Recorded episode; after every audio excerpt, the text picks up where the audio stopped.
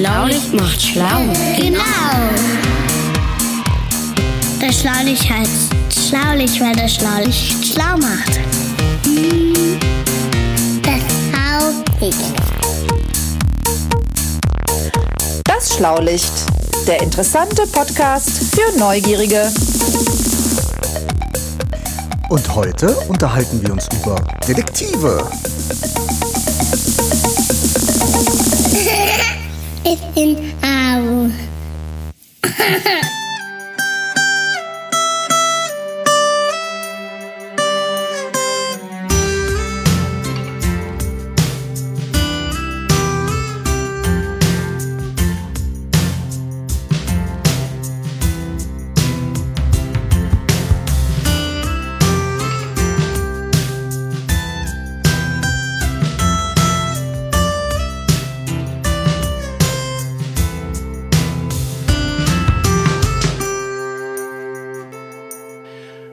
Ihr habt es aber schön gemacht hier. Mein, hier mit Kerzen und äh, Herr Professor, darf ich Ihnen den Stuhl so ein bisschen unter den Po schieben?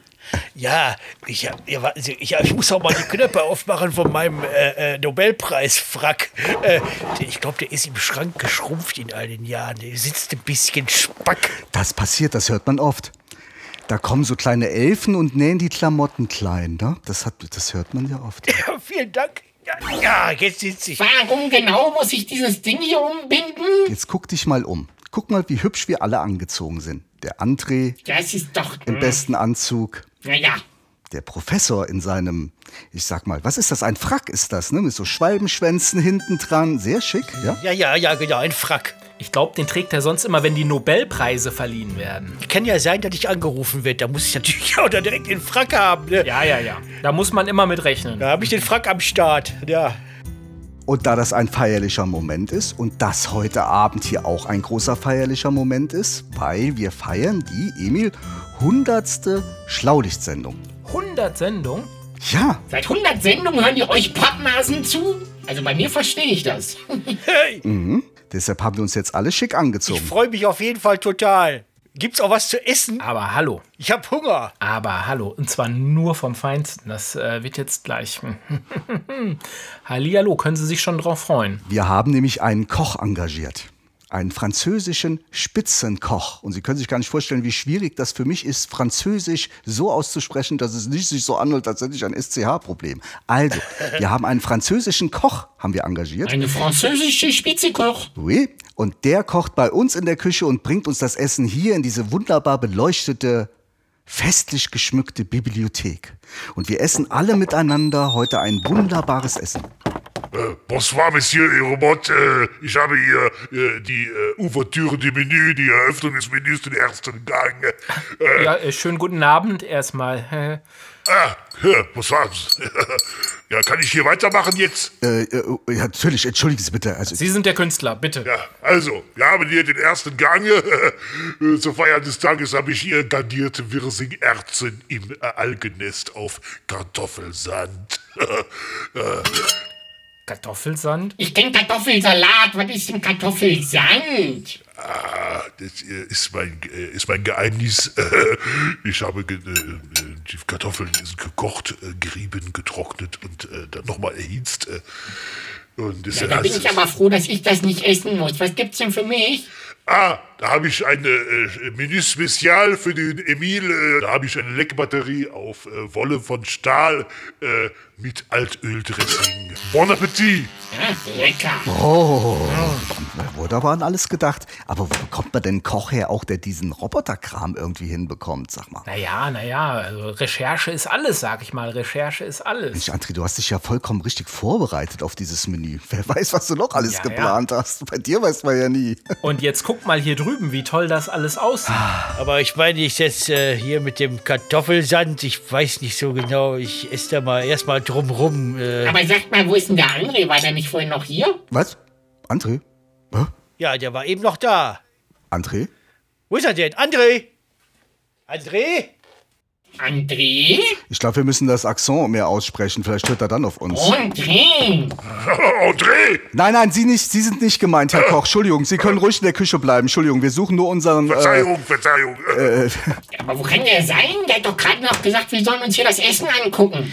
Ich glaube, ich glaube, ich kann mir vorstellen, was passiert ist, als das Licht ausgegangen ist. Hat sich nämlich ein, äh, ein Loch im rauen Zeitkontinuum äh, geöffnet und dann gab es einen Dimensionssprung und der ist dann in, quasi in eine Taschendimension geschlüpft und ist äh, ganz woanders. Und Herr Professor, Herr Professor, Herr Professor, da muss ich da vollkommen widersprechen. Das ist ja die gleiche Theorie wie bei den Socken in der Waschmaschine, wo dann auch immer nur eine wieder rauskommt, ne, Herr Professor? ist wahrscheinlich, er sitzt wahrscheinlich jetzt auf einem Haufen Socken. Ich bin der Meinung, wir leben alle in einem Traum. Also, aha. Wir sind ausgedacht. Uns gibt es gar nicht wirklich. Kein Schlaulichtstudio, kein Emil, Ah, ja. kein Professor. Ja, es gibt uns gar nicht. Natürlich gibt's Und mich. irgendjemand denkt sich das aus Ja, und ja, aber mein Dimensionssprung war abwegig, oder wie? Ja, sicher. Ihr habt alle beide einen Dimensionssprung in der Schüssel vielleicht. Simulation. Also wenn ich träume, dann von elektrischen Schafen. Aber das ist doch hier keine Simulation. Okay, also dich gibt's wirklich, meinst du? Aber hallo. Okay, gut, okay, dann. Pass, ja. pass auf, ich kann dir das mal zeigen. Ich fahre dir mal über den Fuß. Nee, nee, nee, nee, nee, ja, den, ja, das, das haben wir Also, schon mal. Ja, lass mal, lass Was mal, ist denn mal. jetzt mit André? Stimmt, wir hatten ja Wo noch ist ein? Problem. Bei aller Philosophie. Also bevor wir jetzt die Polizei anrufen und André als vermisst melden müssen, ist, Ist das, das nicht nicht ein ein Fall Fall für- für? Sherlock Van Ram. Und das verschwundene Schlaulicht. So, liebe Freunde, jetzt lasst uns doch mal die Fakten betrachten. Also, wann haben wir den André zum letzten Mal gesehen? Bevor der Koch äh, äh, ins Zimmer gestolpert kam. Na, es war sogar noch später. Da hat der André gesagt, schaut euch mal dieses Menü dort drüben an. Ja, ja, ja. Und damit hat er unsere Blicke von sich abgelenkt. Ja, und dann hat der Koch, dann hat der Koch ja die, diese, diese Deckel auf den Tellern hochgehoben, da ging kurz das Licht aus. Ne? Ja. Sag mal, hörst du mir überhaupt zu, Papa? Du bist immer noch ganz falsch unterwegs. Aber es ist ja auch irgendwie menschlich, dass ihr nur zu gerne an den Geschichten festhaltet, die sich in euren Köpfen abspielen, anstatt die Fakten zur Kenntnis zu nehmen. Es passierte später. Der Koch hatte das Essen längst präsentiert und André hat euch aufgefordert, das Menü genau unter die Lupe zu nehmen. Du, Papa, hattest gerade den Kartoffelsand betrachtet. Und jetzt geschah es. Diesen Moment der Ablenkung hat unser Freund André genutzt, um sich in diesem Servierwagen zu verstecken.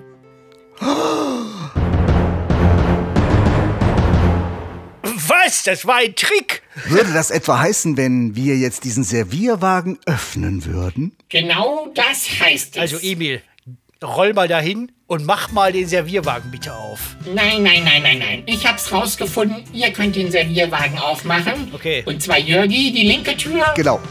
Und du, Papa, Ja. die rechte Tür. Ja, aber du musst erst mal aus dem, raus dem Sessel raus. Ja, alles klar, jetzt. Also, Achten Sie auf Ihren Frack. Auf Herr Professor, drei, zwei. eins. äh, ist ja André. nicht so fast, machen wir nichts mit Alte Dimensionen. Granat. hier. Das ist ja nicht zu glauben. Ach Mensch, jetzt habt ihr aber die ganze Überraschung verdorben. Aber verschwunden bin ich ja schon mal ganz gut. Ne? Eigentlich, eigentlich wollte ich. Eigentlich wollte ich mit dem nächsten Gang aus der Torte springen und euch äh, überraschen. Ja, ja. Ach, das wäre lustig gewesen. Ah. Ja, deshalb hast du auch diese engen Klamotten an. Nee, die äh, haben die Kalorien, glaube ich, nachts enger genäht. Genau. André, aber eine super Nummer. Und der komische Koch, der wusste auch Bescheid, ne? Ja, Monsieur. Das wusste ich, das wusste ich. Ja, ihr Lieben, was für ein wunderbarer Anfang Tja. für unsere hundertste Sendung. Aber wisst ihr was? Ähm, bevor die Algen welk werden, Lecker. sollten wir vielleicht auch den Kartoffelsand in uns hineinrieseln lassen. In der Zwischenzeit drücken wir jetzt mal alle drei, ich würde sogar sagen, alle vier auf den roten Knopf. Das ultimative Geräuscherätsel. Also ich hätte ja eigentlich lieber Pommes gehabt, ne? Ja, das Einfache, ne, Herr Professor? Ja, das Simple. Ja. Wer kennt Also es nicht? diese, Diese Sherlock von Ram-Nummern, die Mhm. äh, finde ich immer toll. Ja, klar, das war aber auch wirklich super. ne? Du hast uns echt ausgehebelt, wirklich hier mit Analyse und allem. Ja, ja, ja. Also, irgendwas muss ich ja auch können. Aber das ist ja auch so ein bisschen wie Detektive im Buch oder im Film oder so. Ja, Was richtig. ich mich manchmal frage ist, arbeiten echte Detektive eigentlich genauso? Nein. Die, die glaube, echte Detektive müssen viel mehr Recherche betreiben und observieren. Observieren. Und die werden auch oftmals beauftragt, musst du dir vorstellen. Das ist ja nicht so, dass so ein Detektiv in so einer Situation ist, wie du vorhin als Emil von Ram, irgendwas passiert und du löst das auf. Sondern das sind ja Detektive, die jemand anrufen und sagt, können sie diesen Fall übernehmen? Und dann werden die dafür bezahlt von jemandem, dass die dann halt ihre Tätigkeit durchführen. Und das ist zum Beispiel oftmals beobachten. Nennt man auch observieren zum Beispiel. Hört sich ja ein bisschen detektivischer an. Okay, observieren heißt beobachten. Weil- Was mache ich dann als Detektiv, wenn ich observiere? Ja, das kann, äh, man kann zum Beispiel im Auto sitzen im Dunkeln und, äh, äh, und äh, äh, eine verdächtige Person beobachten, beziehungsweise die Person, auf die man vom, vom Auftraggeber angesetzt wurde, ob die was Verdächtiges macht. Oder man verfolgt die durch eine U-Bahn und rennt hinter der U-Bahn her und den, die, die Rolltreppe runter Ja, und die Rolltreppe wieder nicht. hoch und guckt dann um Ecken und Ja, kann passieren vielleicht, ne? Äh, Mhm. aber äh, hinterher, hinterherlaufen ist, glaube ich, auch schon angesagt, aber eben halt äh, Mhm. nicht so spektakulär. Oder eben halt per äh, Kameraüberwachung, dass eben halt äh, der Arbeit, der Auftraggeber äh, dann sagt, äh, bi- bitte installieren Sie hier eine Kamera, damit wir äh, das alles aufnehmen können. Und ähm, das kann, glaube ich, schon ein spannender Job sein, aber ich glaube, man muss auch sehr viel Langeweile aushalten können, weil man hat einen Auftraggeber und der möchte etwas rausfinden. Zum Beispiel möchte ein Ehemann rausfinden, ob sich die Ehefrau noch mit jemand anderem trifft. also mit einem anderen Mann zum Beispiel. Ne? Zum Beispiel. Oder man soll Beweise sammeln, ob sich eine bestimmte Person mit einer anderen Person trifft. Zum Beispiel Geschäftsleute. Da ist das manchmal interessant, ob die sich treffen und geheime Absprachen treffen, die man nicht treffen darf. Äh, Ich war letztens, war ich äh, mir eine neue Hose kaufen, die ihr auch alle betrachten durftet, die ich übrigens heute Abend auch hier trage, zu diesem festlichen Augenblick. Und ich hatte das Gefühl, weil ich habe mir so mehrere Hosen so über den Arm geworfen und dann auf einmal ist mir jemand hinterhergegangen im Kaufhaus. Das ist, dann war es ein schlechter Kaufhausdetektiv, weil wenn es ein guter gewesen wäre, hättest du das nicht Ja. gemerkt, dass der dir folgt. Nein, nein, nein, hier Holzauge, Schlaulicht Jörg kann hier, ne? Das habe ich ne? gemerkt vorhin, als ich in diesem Servierwagen verschwunden bin. Das war schon sehr beeindruckend. Ja, okay, gut, ja, das stimmt, ja. Okay. Aber auf jeden Fall, das könnte ein, ein, auch ein Detektiv gewesen Oder eine sein, der mir hinterhergegangen Ja. ist. Natürlich, natürlich, natürlich, natürlich. Aber er sah mir sehr aus wie ein Detektiv. Und das heißt aber doch, also wenn so ein Detektiv eher Beweise sammelt, er guckt, ob er was nachweisen kann, bestimmte Personen miteinander sieht, Ja. dann ist er aber ja eigentlich nicht sowas wie ein Polizist. Ich dachte immer, der wäre auch sowas wie ein Kommissar. Nein, nein, nein, nein, nein, nein, nein, nein, nein. Wir wissen ja, dass zum Beispiel so Polizisten und so weiter, die sind ja vom Staat beauftragt. Wir haben da auch mal eine Sendung drüber gemacht übrigens, ne? Da haben wir Ja, mit dem Jochen, genau. Und äh, die Detektive hier, über die wir sprechen, die werden von nicht von Staat oder von anderen Polizisten beauftragt, sondern zum Beispiel von Privatmenschen. Und auch, haben wir auch besprochen, Waffengebrauch. Das ist ja auch ein Riesending. So ein Detektiv, der darf ja nur in ganz besonderen Fällen eine Waffe tragen, zum Beispiel. Und nur die in ganz besonderen Fällen, um jemanden zu schützen oder sich selber zu verteidigen, so eine Waffe einsetzen. Ja, das ist ja bei einem Polizisten immer noch ein bisschen anders. Und dann darf der auch keinen festnehmen? Tja, also so, so viel ich weiß, darf jeder übrigens Verbrecher festnehmen. Also fast jeder Emil. Ähm, also Leute, wenn man jemanden bei einer Straftat ertappt, Ja. zum Beispiel. Ne? Also man sieht gerade jemanden, der ein Auto aufbricht und man kennt die Person nicht.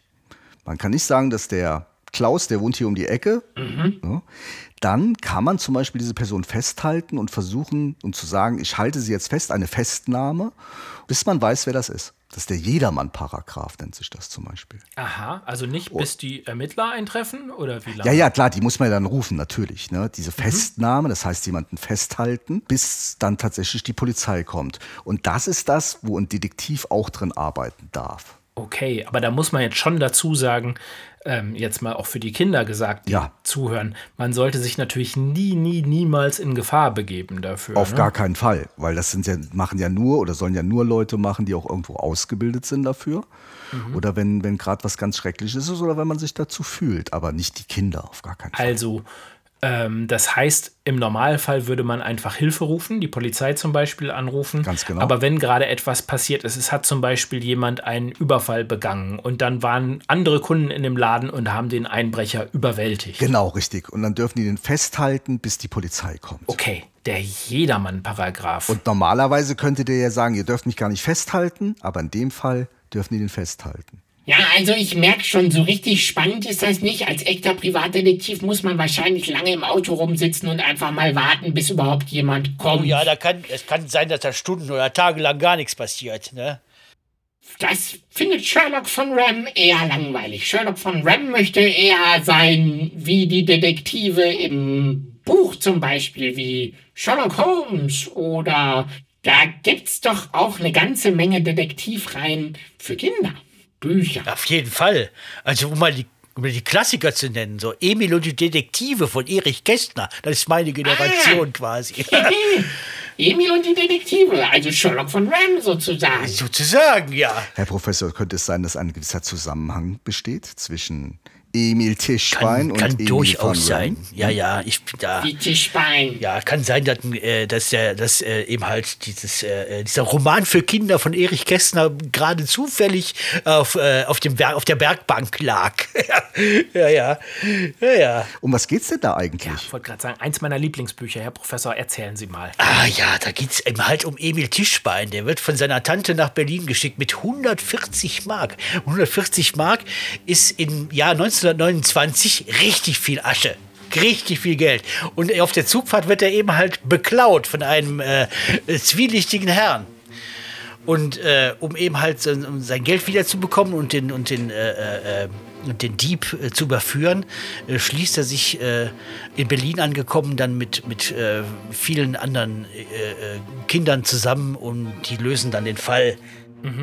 Und äh, äh, sind so, so Berliner Jungs und ein Mädchen namens Ponyhütchen ist da noch dabei und, äh, und dann finden sie, klären sie wirklich den Fall auf und ist auch noch ein Serientäter. Aha, der hat das also schon öfters gemacht. So, so. Also, Das ist ein sehr, schöne, sehr schönes Buch, ist zeitlos, wie ich finde, das kann man immer Genau. lesen. Spielt ja um fast, vor fast 100 Jahren. Aber ich finde bei dem äh, Buch sehr schön, dass das im Wesentlichen unter Kindern spielt. Das heißt, die Hauptfiguren sind alle Kinder und ähm, die Handlung bleibt in der Welt der Kinder. Und das ist für Kinder, die das lesen, unheimlich spannend, weil die, die äh, Kinder da im Prinzip ja ihre Welt bestimmen und diesen Fall äh, untereinander äh, lösen. Die Erwachsenen spielen da eigentlich nur Nebenrollen in diesem, in diesem Buch. Ähm, ist auch verfilmt, gibt Hörbücher, Hörspiele, alles Mögliche dazu, vielfach. Kann man eigentlich nur empfehlen, dass man da mal reinhört, reinschaut, reinliest, oder? Ja, auf jeden Fall. Erich Kästner ist immer eine, ist immer eine Lesereise wert, jawohl. Aber was fällt uns denn noch ein, so an Detektiv? Genau, ich wollte es gerade sagen. Ich habe als Kind häufig noch die fünf Freunde sowohl gelesen als auch gehört. gelesen, glaube ich. Wir sind die fünf Doch, Freunde. doch, doch, doch. Julian und Dick. gar nicht mal so und schlecht. Ich kann mich da auch noch dran erinnern. Und Timmy der Hund. Ja, Wir sind genau, Die richtig. besten Freunde. Yeah. Ja, also bei den fünf Freunden geht's ja, das ist das Interessante an der Sache. A, es spielt in England. Ja? Und das sind äh, drei Geschwister. Das ist der Julian, das ist der Dick und die Anne. Ja? Und dann kommt noch die Cousine dazu. Und der Timmy, der Hund, ja. Und die lösen Fälle. Was ich aber ganz spannend fand, dass zum Beispiel die Cousine, also Georgina, möchte eigentlich als Junge angesehen werden und nennt sich auch George und äh, wird dann auch von ihren Cousin und von Cousins und von ihrer Cousine auch tatsächlich George genannt. Und die lösen halt Fälle. Und ich kann mich an eine Folge beziehungsweise an ein Buch erinnern, was ich gelesen habe. Das war super interessant. Da haben die zusammen in so einer Höhle gelebt. Das fand ich super spannend. Dann haben die, es war nicht nur der Detektivfall, den sie lösen mussten, sondern sie lebten auch drei Wochen zusammen in so einer Felsenhöhle und mussten da auch so ein bisschen überleben. Und das hat mich damals sehr beeindruckt früher. ne? Das hat mir gut gefallen. Ja, und ich fand äh, damals schon äh, cool, dass die, die Georgina halt nicht als Mädchen äh, angesehen werden wollte und auch äh, tough sein wollte. Interessant, also als quasi eine Transgender-Person. Also eine Ja, Transperson. ja, genau, richtig. Und das wurde auch gar nicht so äh, hochgehalten. Also das wurde gar nicht so viel groß Aufheben darum gemacht, sondern es war einfach so, wie es auch sein sollte. Ne? Das fand ich sehr interessant. Und vor allen Dingen halt auch nicht so eine Klischee-Geschichte, ähm, so von wegen, die Mädels müssen hübsch aussehen und äh, irgendwie nett sein oder so. Und da gibt es von der gleichen Autorin ja andere Bücher, Hanni und Nanni zum Beispiel. Die sind da ganz anders, genau. Das ist sehr interessant, ja. Also ich finde Annette Pleiten in dem Zusammenhang sehr interessant, aber ich weiß nicht, ob das unsere ZuhörerInnen so interessiert. Aber was könnte sie denn noch interessieren? Was gibt's denn noch für spannende Hörspiele mit Detektivgeschichten? Ja, die allerbekannteste Geschichte hierzulande, das sind ja wohl bestimmt die drei Ja, Fragezeichen. die kenne sogar ich. Ja, aber ich nicht. Da habe ich auch noch Kassetten von. Jedenfalls ähm, sind, das, sind die drei Fragezeichen ursprünglich eine Buchreihe und die gibt es auch nach wie vor als Bücher. Ich habe die auch sehr gerne gelesen, aber bekannter sind sie hierzulande eigentlich durch die, ähm, durch die Hörspielreihe.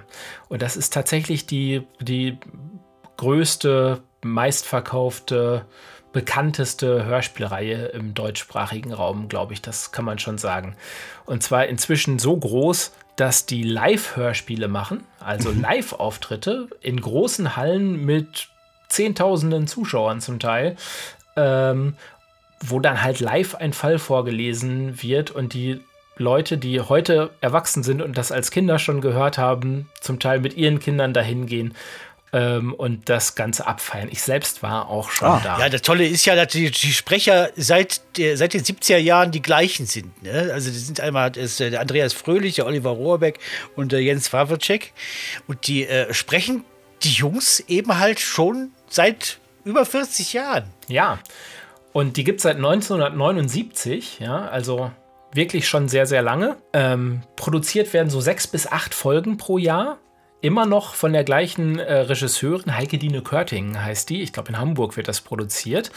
Ähm, über 1,5 Millionen Tonträger oder heute sind es ja eher Downloads pro Jahr. Insgesamt über 50 Millionen Tonträger in den 40 Jahren. Das ist also gewaltig viel. Und ich glaube, das Ganze lebt davon, dass diese drei, die drei Detektive, der Oliver Rohrbeck, Jens Wawrczyk und, und Andreas Fröhlich, dass die sehr markante Stimmen haben, Ja, die haben man die absolut. also wirklich unter tausenden Stimmen ähm, erkennt. Und das Ganze spielt äh, in einem fiktiven Ort in Kalifornien, in Rocky Beach.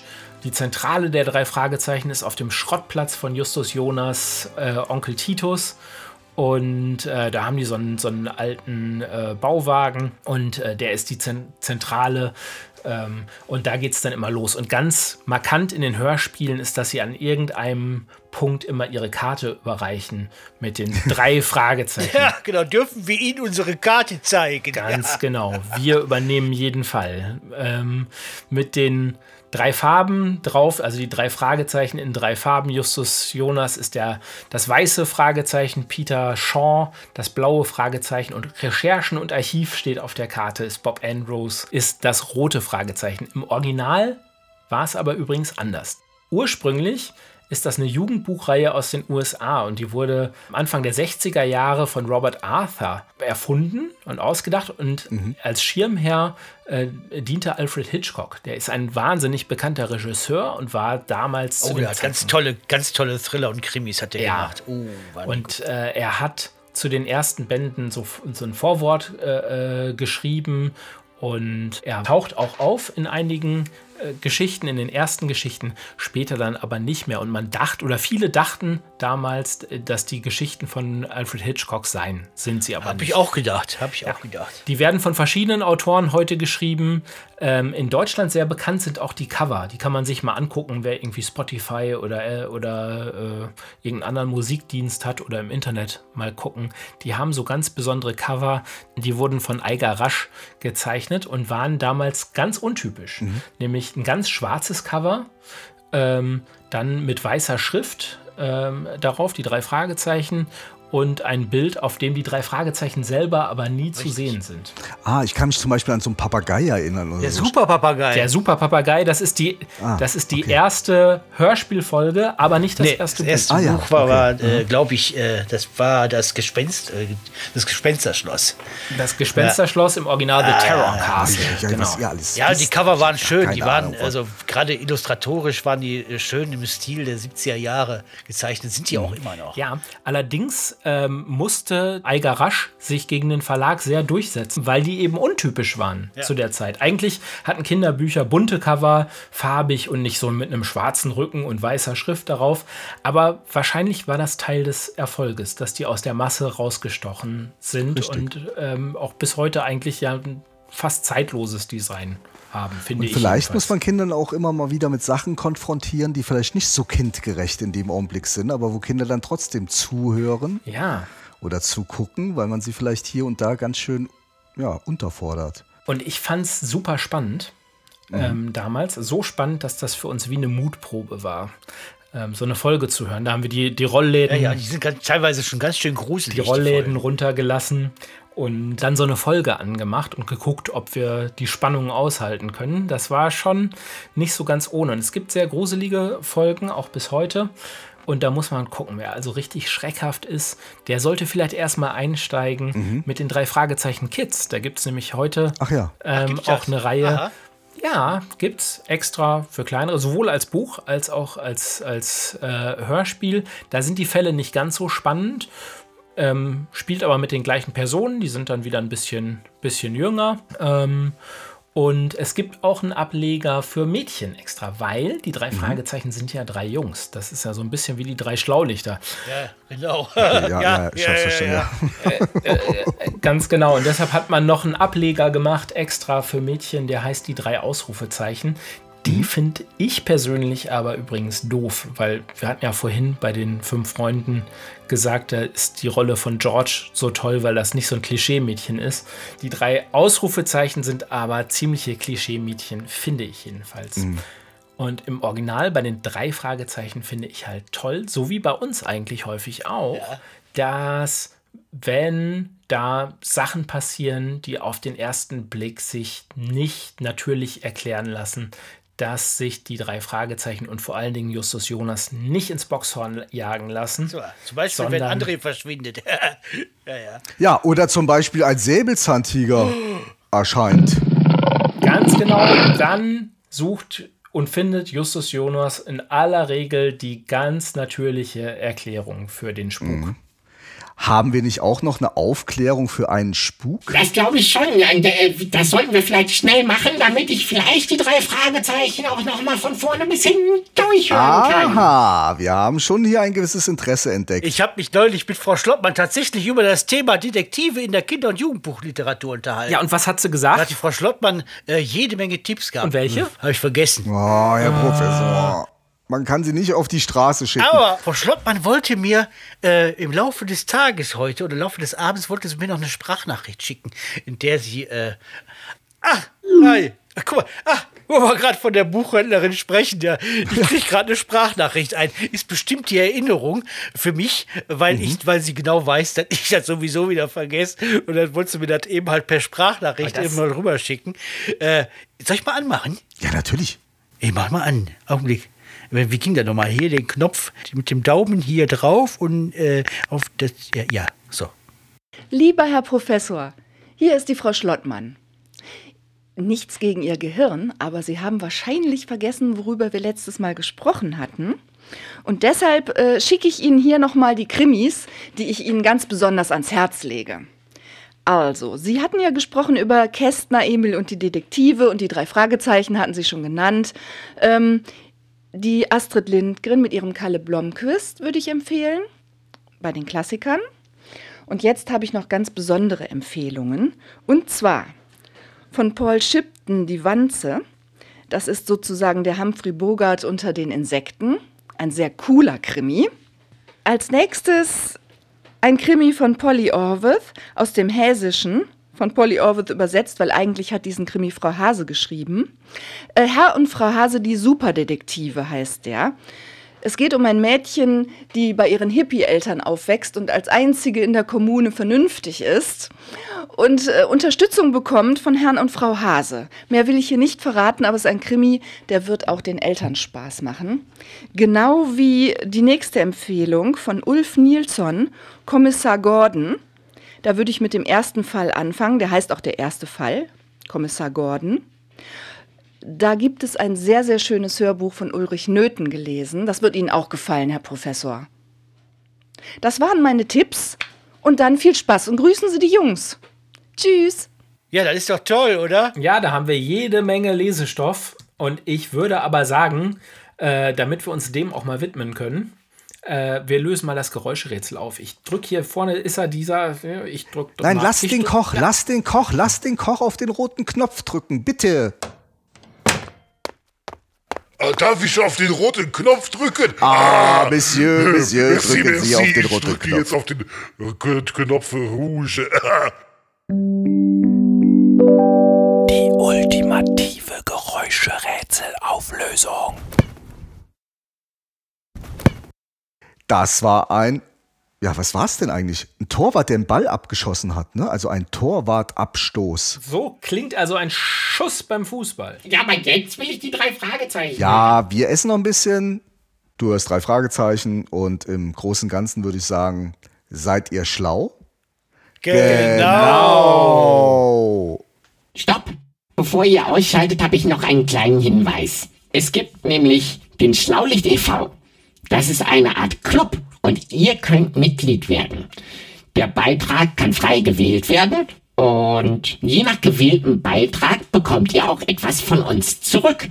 Zum Beispiel Aufkleber oder einen tollen Mitgliedsausweis. Schaut doch mal rein. Alle Infos findet ihr unter www.schlaulicht.info. Werde Mitglied in unserem Club. Wir freuen uns auf dich.